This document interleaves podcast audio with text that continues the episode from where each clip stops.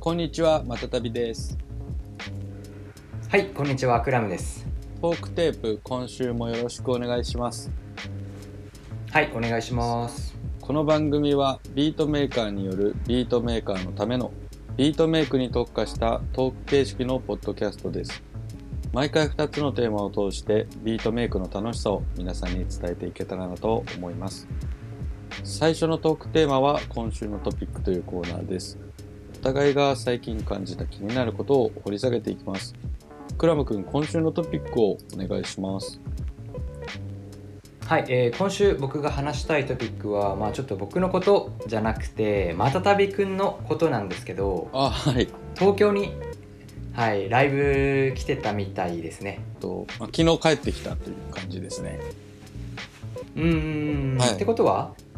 金、土、日、月かえっとね、日、ど土日月かそう、同日月だね。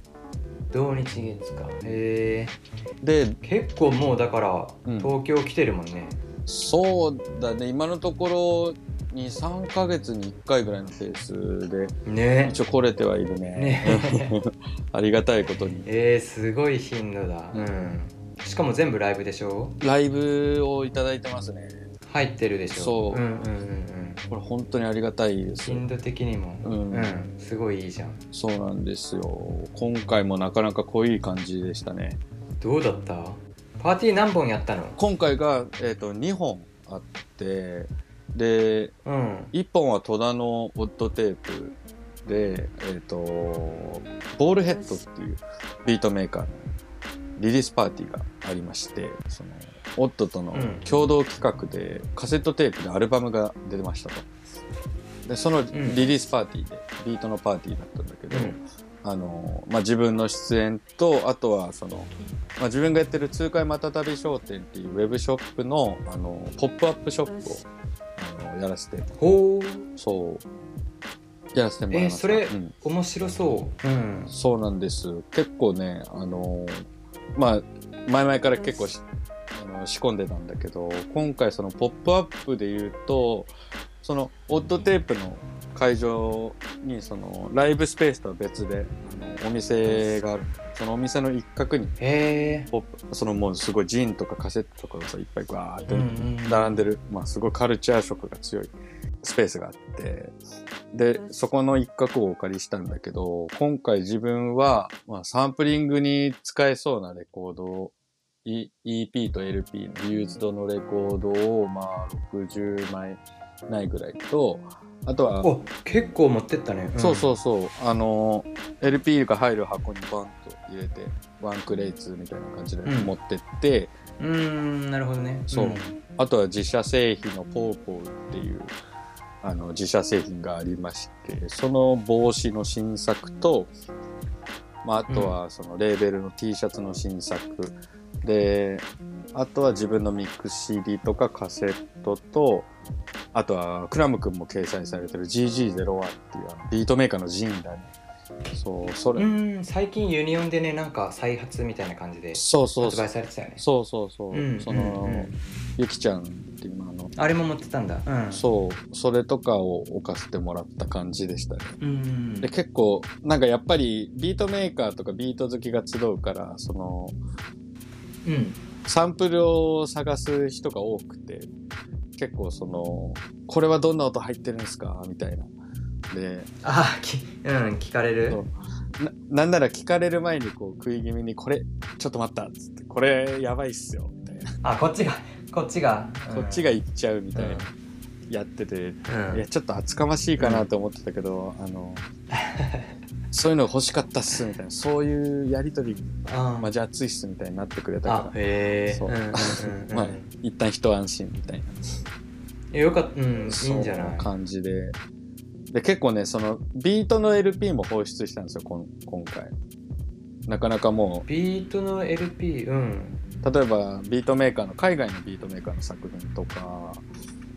あそんなの持ってたんだそういうのもね実は結構ありましてそのあへえそうなんだろうなそのビートを作ってる仲間のリリース度とかはちょっとそそっと出せないんですけどあのそうじゃない、うん自分が好きで集めてたやつとかを何枚か放出して、んあへえはいはいはいはいへそういうのは結構ご好評いただきましたねやっぱりえそうビートが好きみた例えいばなあのねえーっとまあローファイヒップホップ系で言うとねなんかなんだっけなピーサルム3っていう人かななんか結構ねええわかんねえ誰だろうそうそううん多分ヨーロッパビートメーカーなんだビートメーカーめちゃくちゃいいアルバムがあって俺もうん好きでよく聴いてたんだけど、あの、うん売れていきましたね旅立ってったでもああいいそう、んんん全然あの楽しんでくださいって感じで、うんそうそういうのとかあとはもう結構ラス G のさプーバーってレーベルのあっち系の作品とかを何枚か出して、うん出したいそっちね人気ありそうだよねそうそうそう、んやっぱり自分らのルーツでもあるじゃんプーバーとかうんうんブレインフィーダーみたいな、そういうのをこうそうだねだうん出してた感じから。え、で、そうだね。7インチも結構そういうビートものの、結構ビートのリリースって7インチ多くて。 7とかあるんだそうそうそうんうう。んそういうのもちょいちょい出してた感じかな。うん。へえそうそうそう。あのーハイパーダブだっけビートのさレーベルでハイパーダブ、そのレーベル知らないかもしれない。えっとなんかサム・アイ・アムとかが結構ねフューチャーされて何回もあ、そうなんリリーだ。スへしてたんだけどえ。そうそうそうそういうのとハイパーダブの7とか結構好きだったあ、そうなんだ。それでもレアいね。うんあんま出てこないんじゃないそう探して多みよう分僕となんかその福岡でビート好きだった友達、うん。で2人では「ハイパーダブやばいね」って言あっー て「やばいウヘヘ」って言って言ってた、うん、絶対仲良くなるやつじゃん。その狭さ。そう、うんそうなんだよめっちゃいいじゃん。いやでも八木八木さんとかは知ってたねああ、ささすすがにね、そうだよね。だってね。がにうんいや知ってんのかと思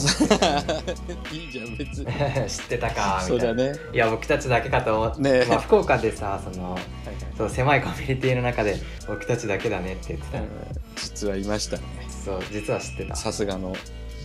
今回の「ポップアップのそのレコードのコンセプトはマジでそのネタとビートしか並んでないってやばくないっていうコンセプトでねうんそう面白いやったんだよねですごかったのがさその、まあ、主催のカズさんと、D、DJ の夏美さんがそのボールヘッドのためにそのリリース祝いのケーキをあのサプライズで用意してて、で、うんもうそのケーキがさもうフライヤーがそのまま印字されてるのよそのケーキにチョコああそういうのできるんだろうねそううんうんうんびっくりしちゃってなんか、うんうんこんなことできん今だああるよねでもそういうのそういや今あるよあるあるあるそそううなんだなんか例えば、うんその人の顔写真とかねよくあるあのがあ顔写真もいけるねあれそうそうそうしかも結構綺麗にね分かるレベルでわかるわプリントされてからうんチョコにプリントされたりとかねそうチョコにねもうバーってプリントされてて分かる分かる分かるうんなみんなで食べようってなってでへえいいパーティーじゃん、うん、やばいよねそれであったかそうだからあったかい感じでもう自分はそのケーキの TMS って部分だけたケーキ食べた食べたうんうんうんうん自分の名前がねレーベルの名前前入ってるケーキとかってさまずないから嬉しいそねう人ので もぶぶち上がっちゃって土曜日だったそれがね土曜日晴れてたっけ土曜日な雨降ったよねえっとね土曜日はね晴れてたかなそれ自分がいたあ埼よ玉かはったねそううん、天気はうんまあ持ってた感じで、お客さんいたお客さんもね来てたよ結構あよかったそうそうそううんよかったねあまりね大きい空間じゃないから、そんなガチガチにパーティーみたいな仕上がりじゃないんだけどやっぱもう、ねうん濃密というかビートメーカービート好き、うんボールヘッド好きが集ってたね、うんうんでその後に近くで打ち上げがありましてでうんその打ち上げに参加してでまあ夜の電車で一回その日吉に仲間がいるから横浜の日吉の方に行ったんですよ、で日吉で自分のレーベルの仲間と合流してであの新しい新婦チェックみたいなのを行いながらちょっとこうああ酒飲んだりとかして、そううそうそう、ん、やいばいねみたいな話をえしてすごいそういいなうん楽しそうじゃんでそれで夜が明けたんですよで夜が明けて今度は始発であの渋谷のオルガンバーってとこに行ったんですねうんで渋あ谷寝なかったんだいやあのあの正直言うとその打ち合わせの時俺はほとんど寝てたんだけどああで始発 でその渋谷のオルガンバーにまだやってたその日そうジャンクションっていうあのモンスターパーティーを久々に開催してて、うんで案のう定ん始発で行っても全然バリバリやってる状態 で、うーんそうジャンクションは昼までやってるもんねそうそうそうケンちゃん そうなんですうよーんでやっぱね安定昼までやってたみたいであははそうであの POD ってラッパーと仲間と一緒にうん始発で行って、でそこで俺は解散してあ昼ぐらいに朝解散して昼用事があったんだけどああうんうんでそれがもう2日目日曜日になっててで昼間の時間帯はあのー実家に戻りました久々に埼玉の。うんうーんでその今ね実家の掃除っていうか結構断捨離を進めてるみたいででそなのるほど、実家の古い蔵からレコードがいっぱい出てきたよって言われて、うん、まあ、そんなことあるんだと思って、まあ、期待もせず見に帰省がてら見に行ったらかなりレアな和物がいっぱい 出てきていあ自分のやろでもやこれはね俺のじゃなかったんですよそのもう蔵にしまい込んでるから、でうんなんでこんなた今もうほんと数万円するようなやつのオリジナル版とかええ綺麗なやつがいっぱい出てきて、ええうんあちゃーと思ってこれってどうしたのっつったら、まあ、なんか自分の父ちゃん父上が昔そういえばこれ買ってたわって言っててええマジっすかみたいな、あやるよみたいな感じでうんでそれをこうもらって、うんよっしゃーとか思いながらそのまま日曜日の次のイベントに向かった感じだね。あ連日だったんだ、うん、そうそうそうで次のイベントがそのフュージョンっていう中目黒のソルファで、あのやってた、うんまあ、ビートのパーティーなんだけどそのフュージョンは東京じゃない地域で活動してるビートメーカーを主軸に集めたうんうーんセレクトだったあのね、えーそういうコンセプトなんだそういうコンセプトだっったんですよ、で今回いたのが、うんまあ、またたびが高知でであとエピストロープかなるほらどねフェンネル・コリアンダーさん大阪であと静岡からアルツで福岡からリーさんであとあリーさんとかもいたんだそう、ん、で再びのボールヘッドクイーンのボールヘッうド、んみたいな感じであとは、まあ、絶唱くんが MC ライブで NF 絶唱うんうんっていう感じの布陣だったんだけど、うんうんうんまあ東京にいモンスターパーティーじゃんそう我々は東京にいないじゃないですかでなのにその東京のビートカルチャーの発信源である中目黒ソルファさんでライブをするっていう、まあ、一見うん無茶ぶりにも近いような 内容のパーティーだったんだけど蓋を開けたらうんもうメインに入れないぐらいの大盛況で、うんそうで東京じゃない芸人の集まりなってうんうんこんなにおうん客さんがお来る客んだ,、さん入ってたんだんそうまあそれもやっぱオーガナイザーのあの頑張り一重にオーガナイザーの頑張り運営側の努力の結果だとは思うんだけどやっぱねそれを抜きにしてもねそのいつも東京に行って言うんだけどそのビートの盛り上がりが本当にすごいっていうのは感じますね。へえうんうんうん今ビートを続けてる人っていうのはもう本当に何かもうそれだけ今続けれてる何かがあるっていうのがもう確信に変わったそんな話をねワンへえワンネスのフェーズとしましたね DJ、うんへえやっぱビートすごいねそうビートがね今すごいでなんならそのフュージョンのお客さんとかは多分自分らよりも一回り以上年下だと思うんですよもう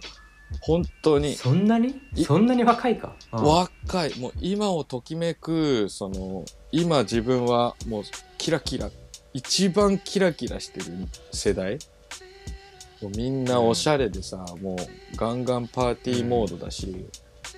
うわー、うんこんな時俺にもあったかなってぐらいキラキラした若者がもうビートに体揺らしに来てるわけですよ、へえうわ僕もライブしたかったなもう未来しかないもうケンちゃんのライブケンちゃんのライブとかはもう多分もうばっこしばっこしだったと思うよ。ハマいるたからいやもう激ハマりすると思本当ドラムずらしすぎって言われないじう。 それはそれはそのゃあへこへこん じゃうよ言われた、言われたら俺も俺もへこんじゃうけどうあの東京ん、優しくしてくれたら嬉しい、優しくねまあお手柔らかにっていつも思いながらうライ,、ん、ライブしてるんだけど、う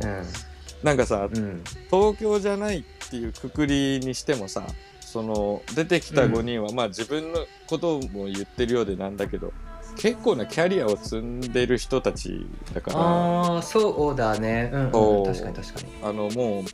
言ったらポットでじゃないというかでうんまあ別にそのね R2 とかでかい舞台出てるしあのフェンネル・コリアンダーさんはテーブルビーツっていう看板も背負って頑張ってらっしゃるしずーっと続けてるっていうまあそれそれも一個うのんそうだね共通項があって、うんやっぱそのライブパフォーマンスとかの説得力がやっぱちょっと半端じゃなかったうーん確かに確かに、うん、ライブどんだけこなしてきたって話よねそうどんだけこなしてきたの今までねそうでなんならその中目黒ソルファさんもまあなんかすごい生意気言うようだけど多分そのビートと関わり出したぐらいの時期に自分は結構東京に出た時お世話になってててう、んっていうのもなんか結構そのビートのパーティーみたいなのが盛り上がってきた時にじゃあもっと遊べるとこないかなって言ってあのソルファの名前が上がったっていうのがまず1個あってでなんか中目黒ソルファってとこがすごい音も良くて、まああとはそのそうだね先人の導きがあってここで遊ぶのが楽しいっぽいってなってこうガッて入ってったっていうのがあって。うんうんでそこから、まあ、10年経つか経たないかぐらいの今になってそのもうかなりビートに特化した箱になってるなっていう印象があって、うんパーティーねビートのパーティーはもうソルファってイメージあるね、でしょもうねうん、出音もそうなんだけどまずはそのソルファだったらメインフロアってさちょっと DJ ブースで小高くなってて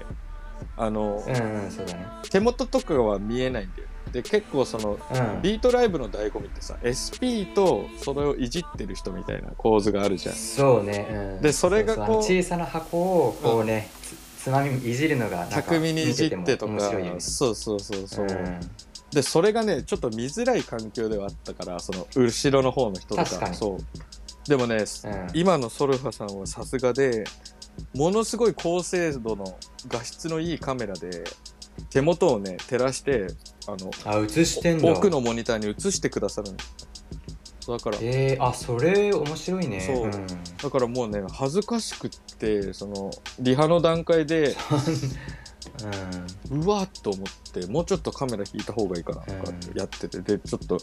カッシーさんにあの、ああセッティングしてたんだそう、んもう恥ずかしいから自分の時だけモザイクかけてもらっていいですかとかちょっと冗談で言ったりしたぐらい、うん丸分かり手元がだから、あーでもそれすごいいいねそう見たい人はもうそれで体揺らしいやながら見たい人見たいとうんうんうんどういうエフェクトを使って面白いよね多分ねそうそうそうそうそうそうワクワクできるんだよねだからビートライブってさあーなるほどね一瞬よくわかんないけどでももうその手元込みでこうさ見れたらかなりたの、うん楽しいっていうのがあってうんそういうふうにねやっぱそのビートに特化したその DJ プレイとかに特化した形ですごい進化をしててそのソルファもだかうーんらそれえすとっげえいいじゃんそうライブしたいなそうなのんそうだからそれがね結構今うまい感じに合わさってめちゃめちゃ最高の空間になってたのそのフュージョンも。うーんうんうんうんうん素晴らしかったですねお酒もうまいし、えーそんなそうだねビートフレンドリーなうんことしてくれるんだね多分だからまあなんかもう断言しちゃうけど多分そのビートライブ今ライブができる最高峰のクラブはソルファなんじゃないかなって思うねビうんビートライブを見せるという形であの、まあ、すごいそのビートライブを知らない層にまで魅力を広げれるポテンシャルがあるのは今多分中目黒ソルファが日本一だと思いましたうんその時に思った、うんその PA さんの腕、まあ、あとはその、ね、演出方法とかも、やっぱりうんもうその築き上げてきた今までの蓄積を感じたね。うんそう音いいのが僕好きだわ そう音がいいんですよこれも僕のビートかっこよく聞こえるもん俺もねそれね思ったんですよなんかその、まあブうんブースにいる時はその返しの音を聞くじゃんで、まあ、近いところでさ、まあ、結構な量の返しの音を聞くからまあ低音出てんなもうダメみたいなそうあもう本当にもう、い毎回言ってるじゃないとか自分の中で思いながらーうん出過ぎだってことそうローカットが甘いまたたびもう失格みたいなうん気持ちでやるんだけど、うんあの外からうん見た映像っていうかそういうのをこう改めて見せてもらうとあそこまで悪くねえなみたいな 多分うんうん出音のチューニングがマジでもう超完璧だと思うしそのライブ中もさ PA さんが横についてくれてんだよね、だだからああそそううだねそうだねいるねだからそうまたたびローカット甘いなとか思いながらこう多分がっつりチューニングしてくれてるんだと思うんだよねうんああそういうことねそうだから完全にベストな状態で、うんそのライブパフォーマンスができる環境が整ってるから、いいよねそうソルファでやるときは出音の心配はまずいらないです普通にトークテープ、ね安心うんトークテープでシェアしてるテクニックでビートを作ればもう誰でもバンギンさせることができます、うん間違いなく、いや PA さんありがとうございいやます本当にだからクラブのねあのスタッフさんの努力とかやっぱりそのねいろいろ大変だと思うけど本当にねそうんそういうの一つ一つで成り立ってるっていうのをね完全に実感させられましたね。でそんなあのイベント体験2つのちょっと違ったいいイベント体験をして帰る3日目にうん久しぶりにねあの東京でレコードを買いました。おーそっかもう今までバタバタだったもんねそう今までのバタバタでもうちょっとね遅めの飛行機を取って今日は回ろうとあわざと撮ったんだそうあそあわざと撮ったんだうわざと取って、まあ、ちょっと他にも用事あったんだけど、まあ、それを早々に済ませ、で後の時間はレコードに割いたんだけど、うんうんうんうんもう結局、まあ、多分20枚ぐらいは買えたんだけどお結構じゃあ行ったねそうかなり豊作ではあったんだけど、うんもう完全にそのもう20枚レコードを持たす余裕を持ってなかったからその自分のバッうんバッグだったバりッグにね、そのうんキャパ的に、うん右肩がちぎれ るそううん でしかも電車でしょもう空港までの乗り換えもさめっちゃあるのよでうん一つ一つの乗えりどこ回ったのえっとね回ったのはまず下北沢に行ってでその後は神保町お茶の水をぐるぐるとえ逆じゃんその電車、あ電車ねそうまずはおそれそこそういうふうに回ったんだそうなのね一回下北そ沢の近くをじゃなくてねそうじゃなくてい 世田谷区にああね用事があってそううんってことはじゃあうんレコード掘れるのは下北だし下北で同時に済ましちゃうなるほど、でその、うんユニオンってことそうユニオンとねあとはねもう1点行ったんだけどねそのその最初に入ったとこがまずかっためちゃくちゃいいレコード安くいっぱいあって欲しかったやつうんうんうん でもウキウキやっぱ高知と違うあはうんまあ違うね高知であのー、3ヶ月ぐらい苦労して出てくるか出てこないようなやつがうんひょいひょいあるから、まあそもそも量が違うけどね、そう量が違うからそりゃそうなんだけど、うんうんうんうんうんまあ買うよねっていう楽しかったっしょ、うん、ああまあそうだよなとか思ってそうだからだからその点で言うと、うんそのレコードで言うとねあの東京にいた頃、まあ、毎日のようにレコード掘りに行ってさあのソ,、うんソウルのもうこの顧問がサンプリングしましたとか、 うんマドリブがサンプリングしましたみたいなオリジナル版ってどこに行ってもあるんだよねその目玉商品としてさ、こううん壁にかかって置いてあってそうそうね見慣れてるからさ買わないじゃんああそういうことそう、んもうあまだあるまだあるあここの店にもある、うんそうねまあ、それがもう当たり前なんだけど、とあの都会のレコーそうドやだって、ね、でも高知県は今まだそういうのがあんまりやなくてもうちょっとこう庶民,、うんまあそうだよね庶民的って感じなんだけど、うでんそそういうとこでこう使えそうなレコードをバーって探すっていう感じの日常になったから改めてそのと、 うん東京の都内のレコード屋とか行ったらうんおっとすげえなみたいになってうんもう買っちゃおううん買っちゃおうみたいな感じで買ってで結構暑かったからさ東京ももうぜいぜい言いながらさあーその時日曜日月曜か昨日かあそんう昨日暑かったね暑かったじゃん、うんそううん暑かったねうんそんな中もうレコヤ回りまくってでまあなんか最後ので神保所行ったんだよそうお茶の水のエリアにも行って、まあ最初もうそこでも、うわめっちゃいいレコードいっぱいあるどうしようとか思いながら手に10枚ぐらい持ってたんだけどいやもう、うんここで1枚もう探してる新譜が1枚あったらもうそれにしようみたいな、まあ、どうせない,、うんないだろうとか思いながら、うんそれがあったからあよかったと思って、うん 見つかっちゃったからそのああその1枚にして帰ってきましたね。だから今回結構、またさらに濃い感じでしたね。ね充実してたっぽいねじゃあ、うん、うん休まる暇がなかったの。うんもっと、毎回行くたびにさ、ゆっくり行こう、ゆっくり行こうと思って来るんだけど、なんか、行くたびに濃くなってて、その東京のシーンも。東京の街もさ、う、もうんうん、いやすぐ変わるよねその23か月混んだけでねそうそう、変わっ、その下北沢とか全然変わってて、あのー、工事終わったの知ってる、工事終わったのをね、知ってたギリギリ知ったあ開かずの踏切ねえんだみたいなそうそうそうそうう、んとかあれ松旅くんが行く時って終わってなかったじゃん多分多分ねまだ終わってなかったあの途端だったよ、でしょ、うん、でしょでしょそそう終わったんだよねうねえであそこ開けちゃってうさ、ん綺麗になってるそうそうそうそうそう井の頭線かなんかの高架下も全部店みたいな、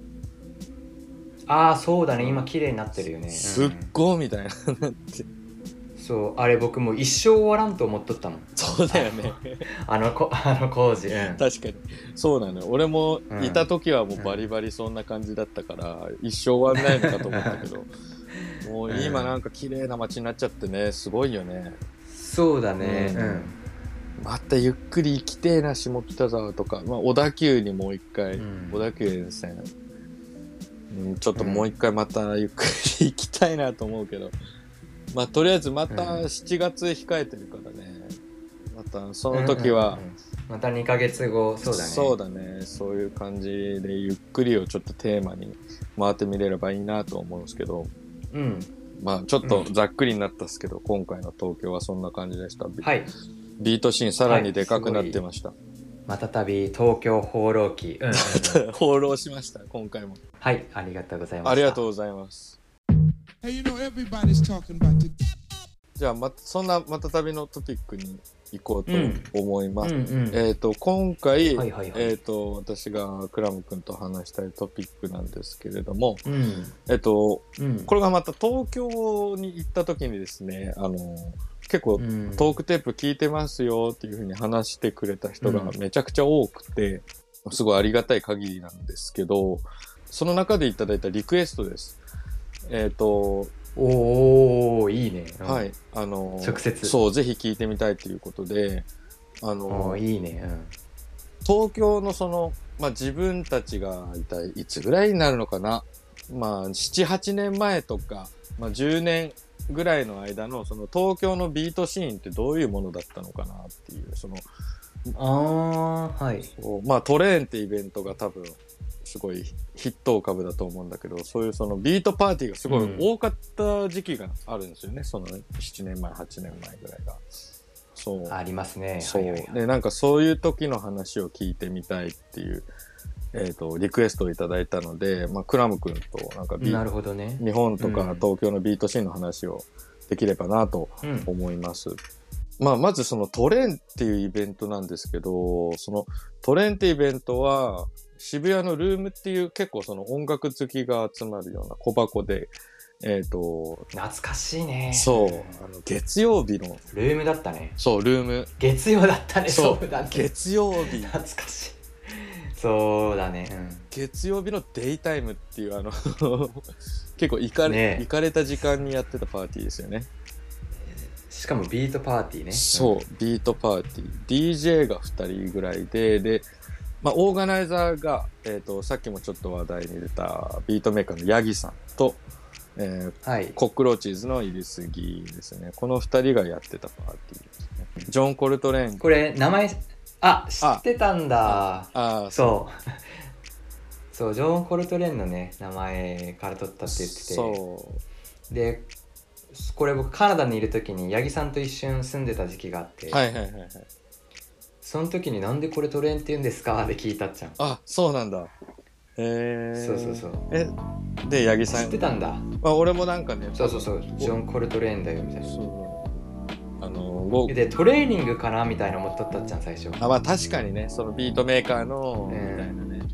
うん。そうそうそうそうそう、字一緒だから、うん、そうだね。ビートのトレーニングのための、なんか同情的なうん、同情的な感じかなって思ったら、うん。いや、ジョン・コルトレーンのトレーンなんだよねとか言って、あ、そうなん すね、みたいな。そう、そういう話してた。渋いよね。そう。うん。そう、そのトレーンですね。なんか、八木さんがやっぱそうだよね。その、正確にはいつ始まったかが、自分も、あまりね、言うて後の方からの参加だったんで、うん。やっぱビートを作り出してから知ったっていうのもあって、まあそのレギュラーで出てたバグシードさん、バグシードくんの曲を知った時に、あ、トレーンってイベントがあるじゃんっつって、で、最初はそのバグシードのビートライブを見に行ってましたね。一、うんうんうん一おうん。客フ。ァンとして、ファンとしてリスナーとして。そうんまあまあ、あの、自分は出演したことがないからあれだったんだけど、そうそうそう。行ったらそのバグシードの自主制作の CD とかが置いてあるわけじゃん。あーそのビートメーカーの自主制作の作品を置いてあるの嬉しかったよね嬉しかったねもうそれ全部買ったりとか買えるんだみたいなそうあーわかるわかる、うんステッカーついてるみたいなぶち上がっててはいはいはいはいはいうんそうなんかそういう、うん、自主制作のもう今となってはレアなものとかもあったりとかしてっていうのがまあ月曜日のデイタイムっていうその誰が来れるんだろうっていう時間帯に うんうんやってたんだけどその時自分は大学生でその月曜日にいけたんだいや、うんあのね行けなかったのよその必修科目があったんだけどその同じ時間にトレーンのうんでも俺の中ではトレーンが必修科目だったからそのうん大学の必修を落とし続けて卒業する時に取ったね、みんな1年生の時あギリにギリ、うん取れるやつなんだけどあー なるほどなるほど一人だうん一人だけちょい老けがなんかいいるみた いなんか4年4年いるんだけどみたいなそうそうそうキモいんだけどみたいななあいつ4年じゃねみたいなそうあの なるほどねあのなんか梶本の T シャツ着たやつキモいんだけどみたいな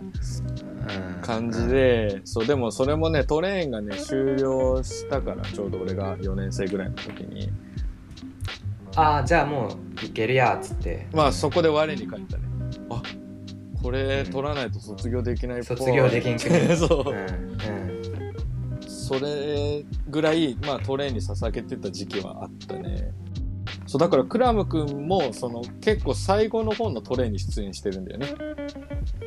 そうだねだあのーその時はだから僕は福岡にいたから、まだ福岡だったのかうんうん名前知ってたけどねあの Facebook とかでシェアされたりとかああ当時はそのさフェイそうそうそフェイスブックは誰のフェイスブックからみたいな。しうゴーくんだねいるすぎだねああ、入れすぎか。そうその時はゴーくんとは友達になってて知り合っててああ、もう福岡で会ってるんだ。そうてか東京で会ったっちゃけどあ、東京でね。最初はいはい。そうかそうか。そうそうそうその時、うん、に友達になってみたいなああ、なでるほメど。ッセージとかでビート交換とかねしてたんだけ どついいね。そう、その時はもうあの Facebook しかなんか連絡手段なかったしねはいはいはいはい。そっか。うんだけんそうそうそう名前は知っててしかもうわいいなって思ってたビートパーティーあるんだみたいなああ、そうだよね。地方から見るとね、ううんん地方はそのビートパーティーするだけの人あのビートメーカーがおらんけんさ、うん数がおらんけん数が集まらなかった。まあ、やっぱどうしても、うん。そうそうどうしてもラッパーの方とうライブやるとかね、うんそういう感じになったりとかねするけどん。うん、そうだビーね。トだけでねビートメーカーだけで埋め尽くされるっていうのはうんいや、まあ、やばくねみたいな東京やばくねみたいなさすがだなって思ってた そんだけおるったいみたいな埋めれるったい時間みたいな確かにね。そうだうね、んなんかでもトレーン自体はそんなになんかたくさんの人が出てるわけでもなかったんだけどやっぱそのいうんいるすぎと八木さんっていうその、まあ、ビートを掘がヒ掘ットだよねってたらそううんぶち当たる、まあ、バグシードっていうのが筆頭でいたから自然とやっぱビートが好きで、まあ、ビート作ってたりなんかそういう人はトレーンに足を運んでる人がいたんだよね。うんでうんで自分もその中の一人でで多分そ,、うんそれぐらいの時ってあのハイロ・デ・ロッシさんっていうラッパーのレーベルのイベントでビートルネッサンスっていうビートバトルの大会があってへえそうんで自分はねその場に足を運んではいなかったんだけどその初代の優勝者がバグシードだったんで、あへえ、でうん俺はそのビートバトルの動向はネットで追ってたからあ優勝者ってバグシードって人なんだ、ちょっと聞いてみようと思って聞いたらものすごいかっこいいと思って。こんな人が日本にいるんだみたいなんで、あの、多分トレーンにぶつかったっていう感じだったと思うんだけど、へ自分の中でトレーンは結構その、最終的には交流の場になっていくんだけど、やっーそうだねそうんわかるわかるぱ、さっきあの、ケンちゃんが言ったみたいにさ、その、ビートメーカーの人口が、まあ、いたけど、その、表面化してなかったから、多分東京で。で、んトレーンっていうイベントがのろしになって、その煙が上がってるところにビート好きがわらわら、あれなんだなんだはいはい集まるっていう集まるっていう感じでうんでその煙に寄せられた人たちの中に R2 とかあと は、まあ、田島春とかもいたし、まあ、ほぼほぼトレーンファミリーっていう感じで、 有名人ばっかりじゃんそうそうそう当時のにそいたんだよねであとはまあう、ん、本当にその東京のビートシーンの裏にはあの必ずいるような人たちそのアパレルショップのオーナーの人とか、ああなるほどねはいはいはい、まあその俗にああ分かった、うん、そう は石井さん石井さんっていうね、い絶対的なはい兄貴がいてそう石井さんはもう本当にトレーンの,、ね、あの八木さんと入れすぎの共作で「ストーンドっていうビートテープあるじゃん。うんあの青いやつあれが、まあ、自分の中ではその東京のビートシーンの象徴だと思ってるんだけど僕絶対日本で一番聞いたよあ それ日本で絶対僕が一番聞いたそれマジポーポーそれクラブが一番聴いてるってのはやばい ですそう多分もう多分ね、うんストーンドがもうほんと火種だと思ってるからもうそののろあの手のやつかっこよかったそよ、ね、うあのもう初期デザもそうだしそう手のジャケ手のジャケのやつあのうん怪しいスリップケースのそうあれあのテープがやっぱりその東京のビートシーンのあの火種というか象徴だと思っててでそのいやーすうんそうだねそのデザインをされた T シャツをね石井さんはいつも着てトレーニングああなるほどああるあったんだそう、んでイルスギのライブの前になると「イルスギー!」みたいな「うおー!」みたいなうんで周りももう「イルスギー!」とか「ヤギー!」みたいになってもうそこだけもう熱気がすごい熱気になるんだよでも多分、うんこの月曜日を待ってたぜみたいな 感じになるんだよそのいやーそうなるよね、ういん、る楽しいだろうなでビートライブになるとさ明かりがファッて落ちるんだよねでちょっと暗くなってへーでゴーくんのライブが始まると、もう SP のついてるパッドの明かりぐらいしか見えないぐらいあなあ明るさになって、でもみんなライブにもう持ってかれるみたいな空間になるようになってて、うんでもううおーみたいなもう石井さんの「いらっしゃけ!」って号令とともにこう場が盛り上がっていく感じがしてあこれが東京のビートシーンなんだみたいななんかも、うん今さ見ると結構ビートってすごくおしゃれだしなんかあの流行りを感じるけどもっとこうアンダーグラウンドな熱気があったんだよねそう、そうその時はそうねあのうん、ロローファイとかあんま言わんやったしーファイとか言わなかったもんねそのただビートとかしか言ってなかった言ってなかったその凶暴なんだよそのあーお音一つ一つがあすっあごい凶暴でそうだねそうだねそんな中でもなんかそのなんだろうダーティーだけど綺麗というかなんか上品というかそのうん、うん、なグルーブの曲がみんな多くてなんかその結構対比にやられてきたというかうんもうそれこそサイドチェーンどれだけかけんだよみたいそうだねコンプブリブリなのコンプブ時代リでしたねブリの時代で多分そういうビートメーカーが召喚されててでまさになんかクラ,、うんクラムもそんな感じだったと思うんだけど俺もそれでクラム君見に行ってでそこでうんリンクアップしたもんね。あのうんーそう当時同じレーベルにあの所属というか足かかっててでなんかうんその詳細分かる人が誰もいなくてであああうんうんそうあクラムクラムさんだあそういえばなんかうんうんうん一緒っぽいなみたいになって、 一緒名前見たことあるみたいなそうで声かけてクラムもよくわ,、はいはいはいからないって言っててあそうっすよねみたいな話をした記憶があって、でそうだねそうだから結構なんかそういう風にトレーンっていうのろしにファーって集まった人たちがうん自然にまあそこで、やっぱ仲良くなったらビートの話なんだよねだからそうそうそうそう「ワントゥーって知ってる?」とか言ってさ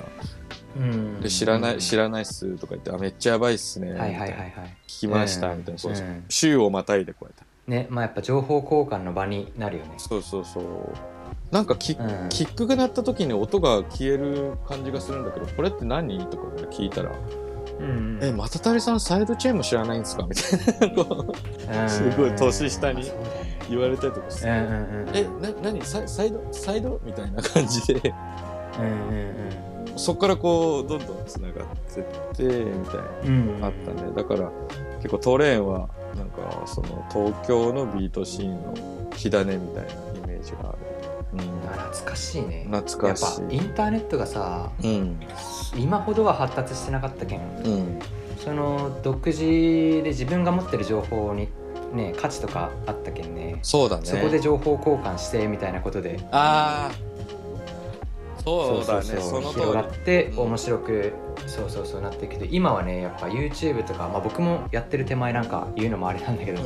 あの情報提供とかね、うんうんガンガンやったりしてるから、うんそうそうそうもうみんなほぼ基礎知識はあるみたいな今状態だ確かに当時はねやっぱその情報交換がうんたす楽しかったというかお酒飲みながら、そうだねうん、話すのがね楽しかったよねそれすごい的確でそうなんだよそのそそれぞれが独自に調べた情報がそこでぶつかるんだよねそのトレーンとかでそうそうそうそううん松旅くんはサイドチェーン知らんやったかもしれんけど、うんでも松旅くんしか知らないなんかうん変なテクニックとか多分あったと思うし、うんそうそれの教え合いっていうね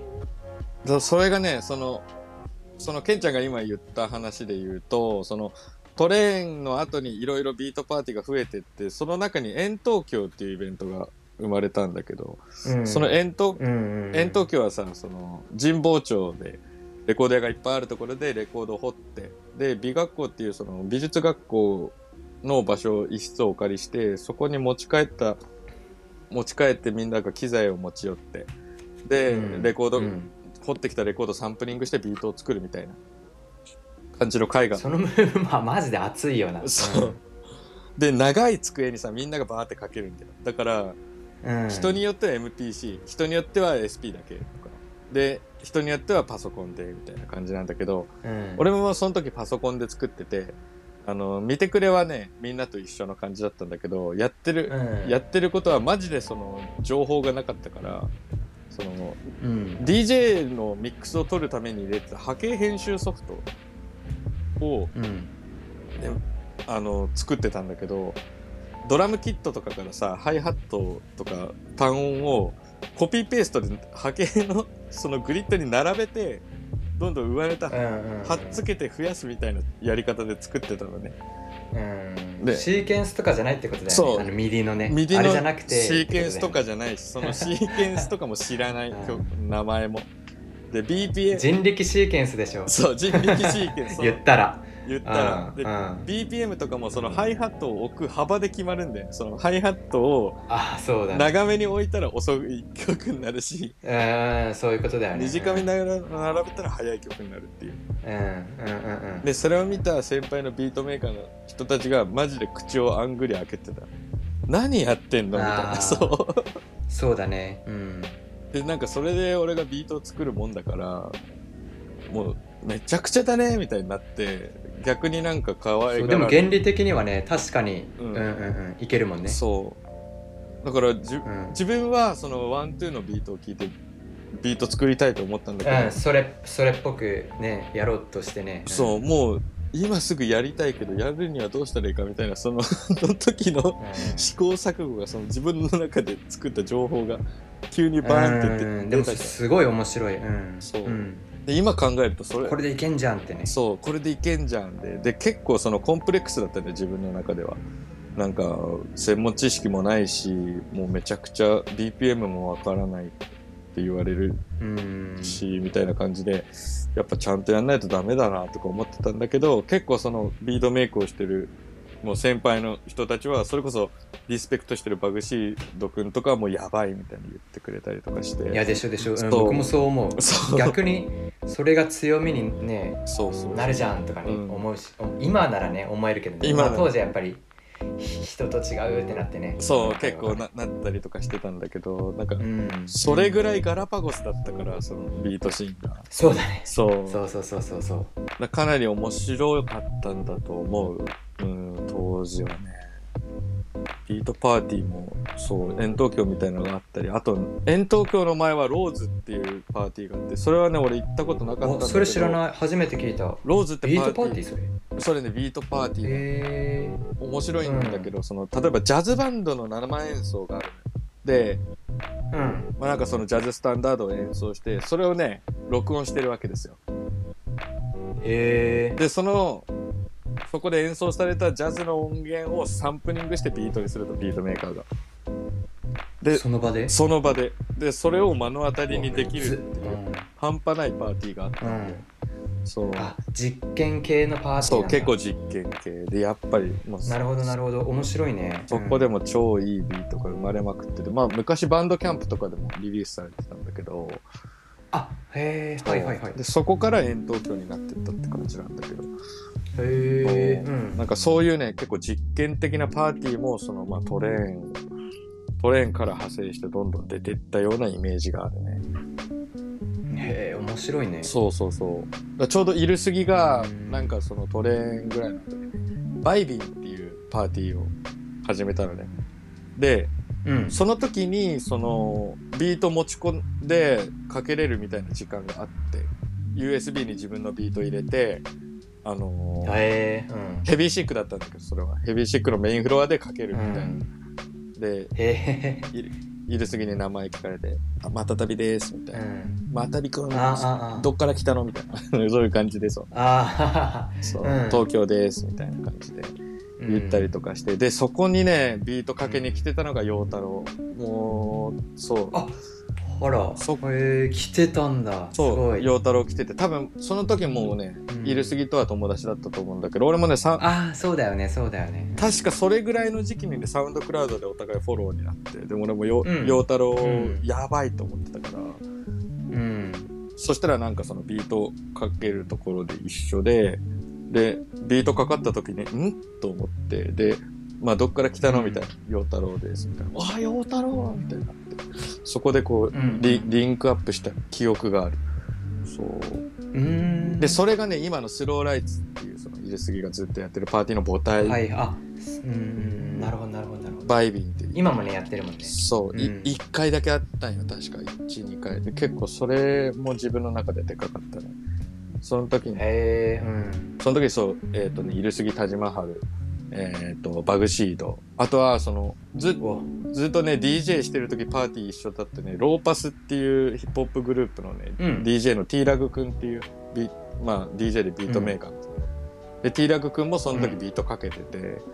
で、うんそれがあったから俺も言ってたのあ、T ラグくんのビート聴けるんすね、みたいな感じで、あ、そう、うんじゃあ俺もビートも作り始めたんで持ってきますって言って、そのバイビンに遊び行ったら、はいうん陽太郎とか、うんまああとはその今、はいはいはいフランスの方で活動してる緑ってビートメーカーで DJ の、そうその時チャイルド緑って名前で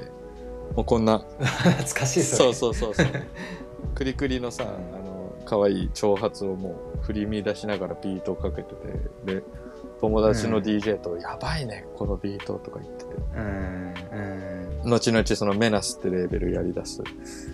やつがい,、うんたりとか結構その頃は結構そのビー東京のビートシーンが活発になりだした時期だって、ね話したらめちゃくちゃ懐かしい気持ちになってい や俺も懐かしい気持ちになってきました あよったなーとか言ってそう、うん結構だから、まあ、自分らもまだ若かったからねあの時20代の223とかだったもんねでも僕はやけんさその時東京おらんかったけんねクラム君はでもトロントに行く前とかなのかな、前とかじゃない、うんでその後もうカナダ行ったからそっかそっかそうだよねでカナダでさ、うん遠東京のライブ配信とか見てたよあ本当そうで12時間違うから13とか違うから、うん、向こうこっちの夜が向こうの昼とかああそうなんだじゃあ結構いい感じにそ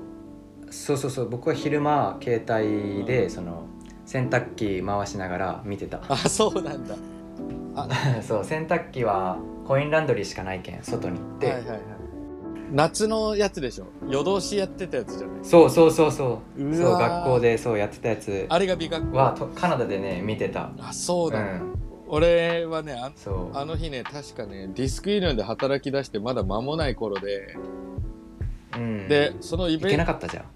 いやあのね出演で俺出てたんだけどあですうん出番がね朝の4時とかそれぐらいだったんだようんでなんかう昼過ぎの前ぐらい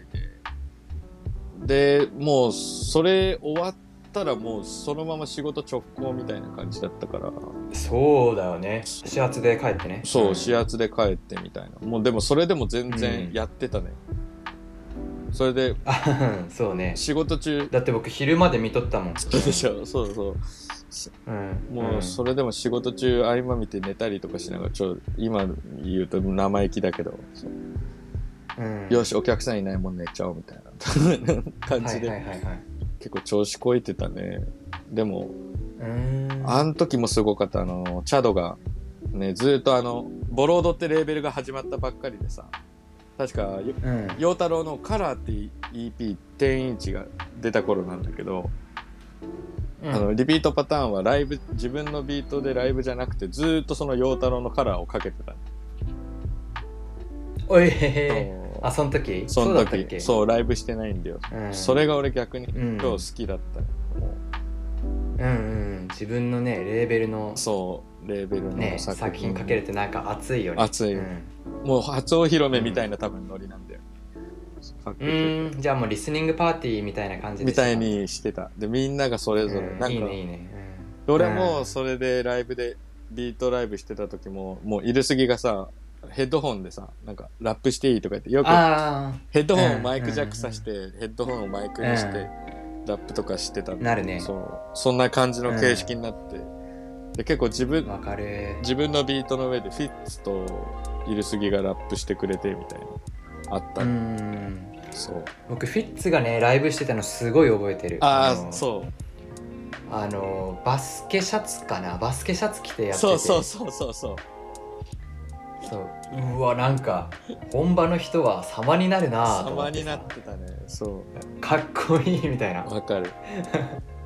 あの普通にバスケシャツ T シャツ着らんですもうそのままもうそのまま、ね、あの裸の上にうん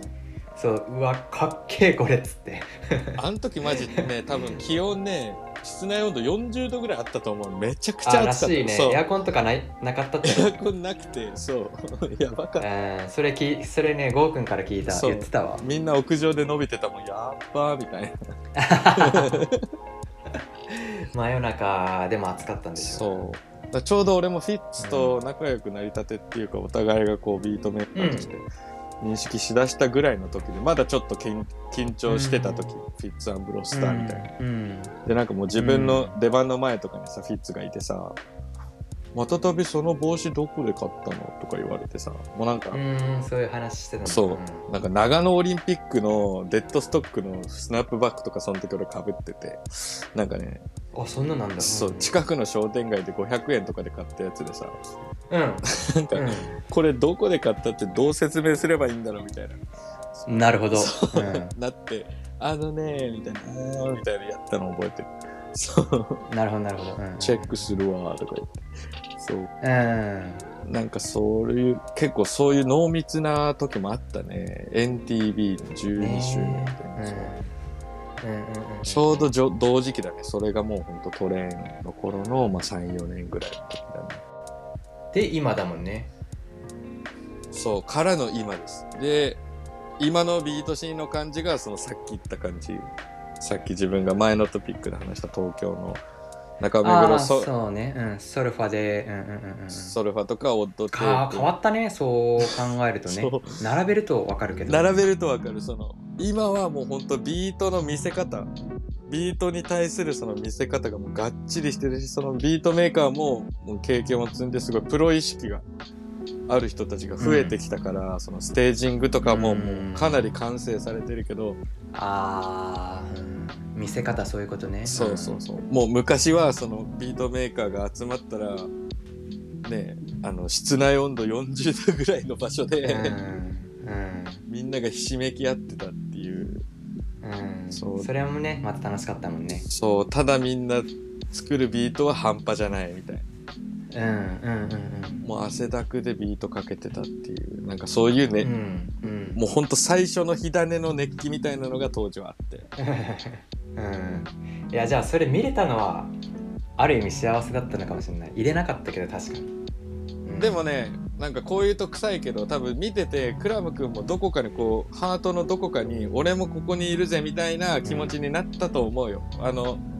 実際いやーすげえ生きてえと思ってたもんでしょ、うんそうだからクラム君もその場にいたらもう汗だくで多分ビートかけてたと思うからもうそこでなんかいやもうそうようん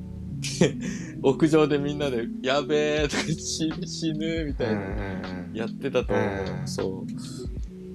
あとやっぱカナダにおったけんそのうん日本の人が、日本の友達見れるのはすごいなんかああ楽しかったそうだね、うんそうだ ねうわすげえゴーくんだと か言って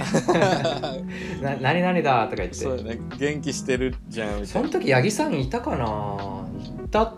いなかったのかなカナダに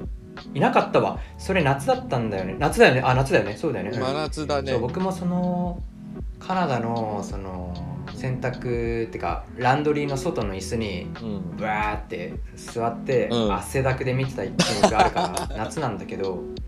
夏はね八木さんいなかったからそっかそうだからその前の話かそう八木さんが海外に行く時はもうちょっと後だった気がするねなんかだんでしょでしょだうん、だから僕一人で見てたと思うそうだよねだからだからこそ、うんそう日本人の友達が恋しかったんだよねなるほどねそっかそっかそう、うんまあ八木さんいたらあなんかまあその日本の友達いるってことになるから、うんそんなに感動しなかったかもしれないけど、そっかうん当時はだからいなかったから、うん、うわーいこうくんだっつって、ねえ見れちゃうよね逆にね、うんそのうん、遠いからこいそやインターネットありがたかったなそうそうそうそうそう確かにねちゃんとチェックしててフェイスブックで、うん、何々何日やるぞっつって、ううんわ見ようみたいな選択しながら見ようとか言ってうん、確かにね見てた見てたわ、うんそうだから結構そのまあ東京はユニティだったんだよねこう結構みんなやりたてああのやりたてがこそううね集まってユニティだったんだけどそんな中うでんその別にその界隈には属さなくてもケンちゃんみたいなさ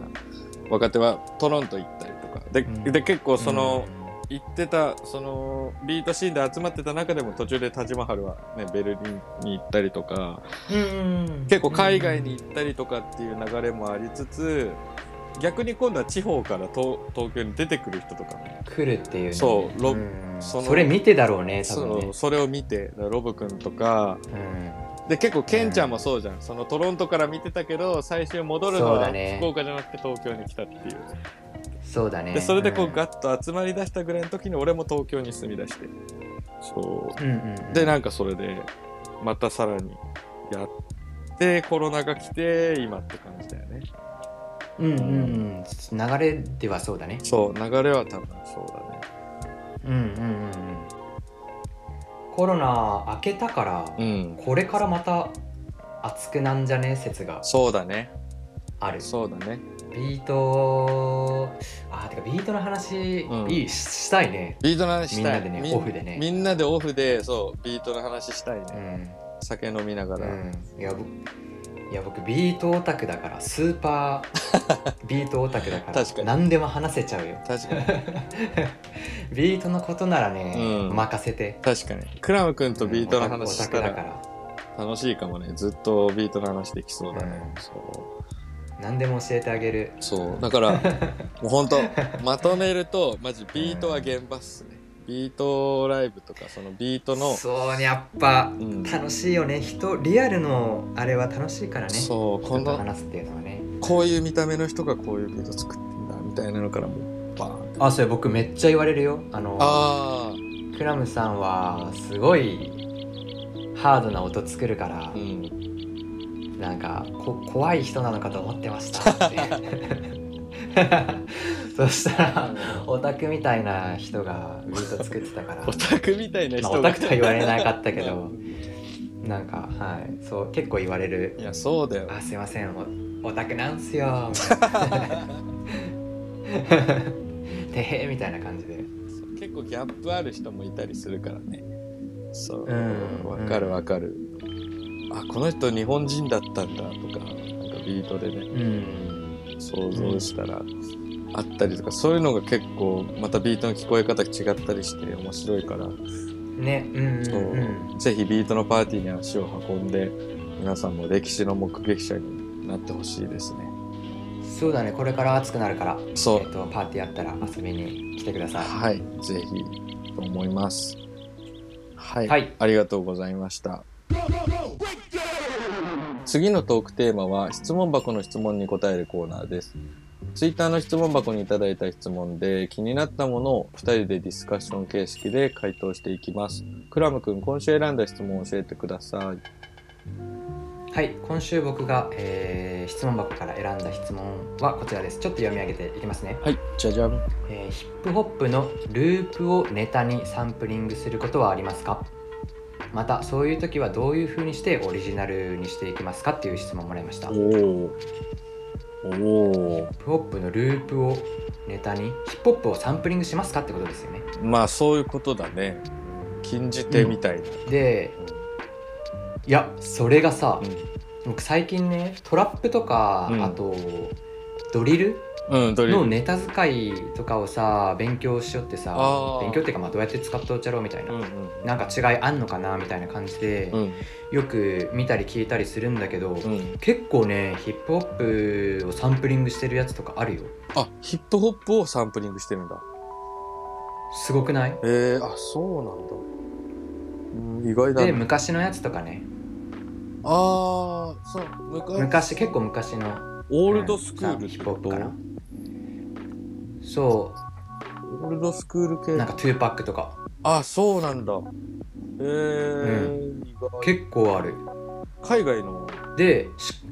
そうだね海外の人たちだね、うんトラップとかドリルとかかな、はいはい、でしかもちゃんとね、うんあのー、なんかオリジナリティ持ってうん、作れてるえー、すごいねてかまあそもそもそのあのなんだろうドリルとかってドラム打ち方違うじゃんド普リ通のヒップホップとそうだねそうだからそのトラップのドラドラム乗せるだけでう、ん、もうトラップっぽくなってその曲がう、ん、わすごいこうやってやるのも確かに面白いしあー全然ありだよなーって思った確かに、ね、僕は今まで勝手になしっていうしてしてしまってた、うん自分の中うで、んうんわかる俺もでもそんな感じそう,、うんそういう風に使うのもありだしあと面白いし、うんあと昔からその聞いてる人うんとかにもその愛着湧くような感じで使えるしとか言ってああそっかじゃあ両方の層をそうそのき込むそうそうそうそう例えばその2パックの曲好きな人が、うんドリルってなんだよって思ってたとしてうも、んそれサンプリングしてたら聞きなじみのあるメロディーとかだったりするからそうだね聞きやすくなるとかね入りやすくなるみたいなこれあのネタじゃんから入れるってことでそうそうそうそうだからいやあながちなしじゃねえなみたい確かになうんえー、でそう僕のだから凝り固まった考えが一個ぶっ壊されたっ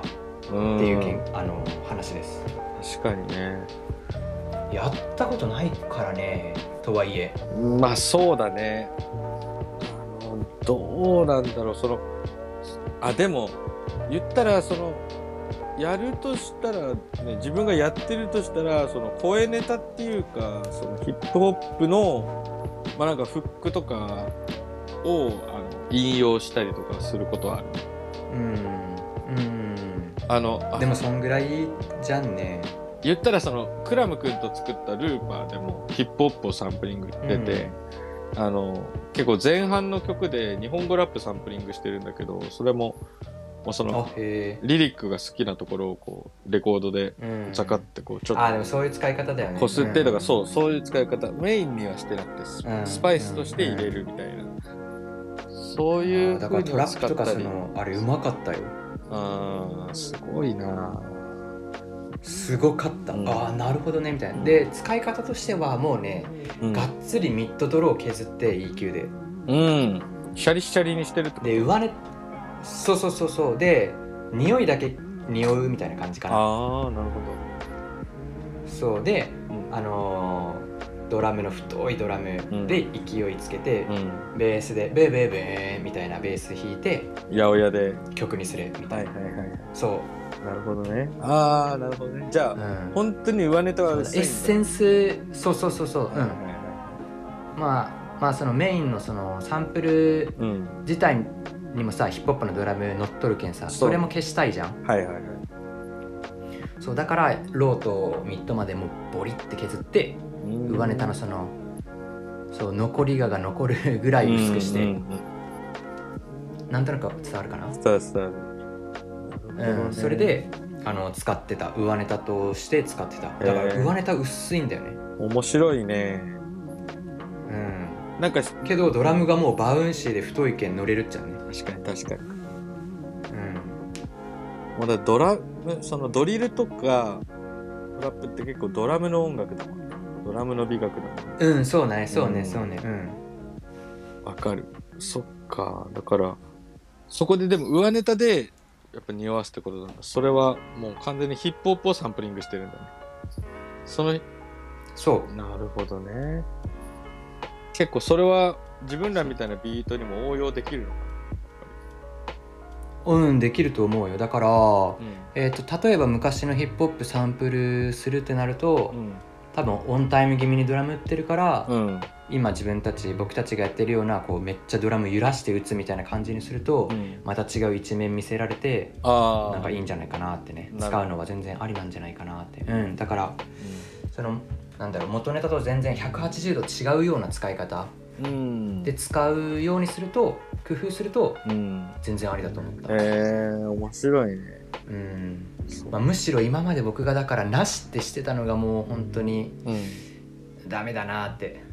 可能性をまたうんなくしてたなって思った、なんか確かにあ結構ほらフルサンプルドとか見るっていうじゃんでうん俺も見るんだけどあのうんこのビートやばいなと思って検索したらその、まあ、それはね自分が好きな曲はその90年代の曲なんだけどそのね前の年に出た R&B をサンプリングしててその曲はうん半端ねえって思ったの、なんか自分の中ではやっぱりそのサンプリングするとかになんとなくその70年代の曲とかってこううん頭の中で凝り固まってたけど、前の年に出た R&B かみたいなうん、で皿にしちゃうんだもんなってめっちゃやばいなとか思って、うんそうだから凝り固まってたのが解けた瞬間でうんで意外と同ジャンルのとこはあね、そう、そう、うんちょ今言おうと思ったのがジャンル違ったらねうん去年のやつとかでもまあいけたりとかしたりするじゃん、うんヒップホップからサンプリングするってなるとねまた工夫もっとね必要だけど、うんそれやるのすごいなっうてん思ったね、まあ普通にだからこの手法を使う時はそのあの本当に紙一重であのパクリとサンプリングの紙一重さが半端じゃないっていうかもうあまり素材うん、まあ難しいっちゃ難しいね素材の良さを出しすぎちゃうともうパクリになっちゃうからそううんあの同じジャンルっていう点でねそうねパクリっていうかこう面白くないになるよねまあね面白くないになっちゃうか普ら通の、うん、ただ聞きうなんか普通のドラムうん、なもうなんかいやそれだったらうん、もうふ何サンプリングもっと聞聞けばいいじゃんみたいな感じになるから 普そう通のドラム乗っけただけだったらねねそうそうそうそうだからガラッと違う感じで、うんえー運用できるような工夫はちょっと必要かもしれないね、なんかクラム君が言ったようにあの思いっきりローミッドを削ってもうシャリシャリにして残りがだけ残すか、そうそうそうなんか自分はなんか今の方法の逆を行くならもうフィルターでベースを抽出してすごいそのボトムが太い曲とか、でなんかうんベースラインにしちゃうとかも結構ありなのかなとか思ったりそうねそれもありだよねううんんその両極端あとはまああのフックとかの展開が欲しいビートがあったとしたらなんかそのイントロとかのその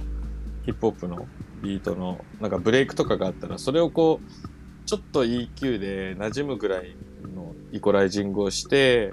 かぶせるとなんかビ余計にそのビートにヒップホップっぽさが欲しいな稲田さが欲しいなってなったらそこにちょっと稲田さをプラスすることもできるからなんかけうん結構なんかそういう使い方をしても良さそうだなと思ったり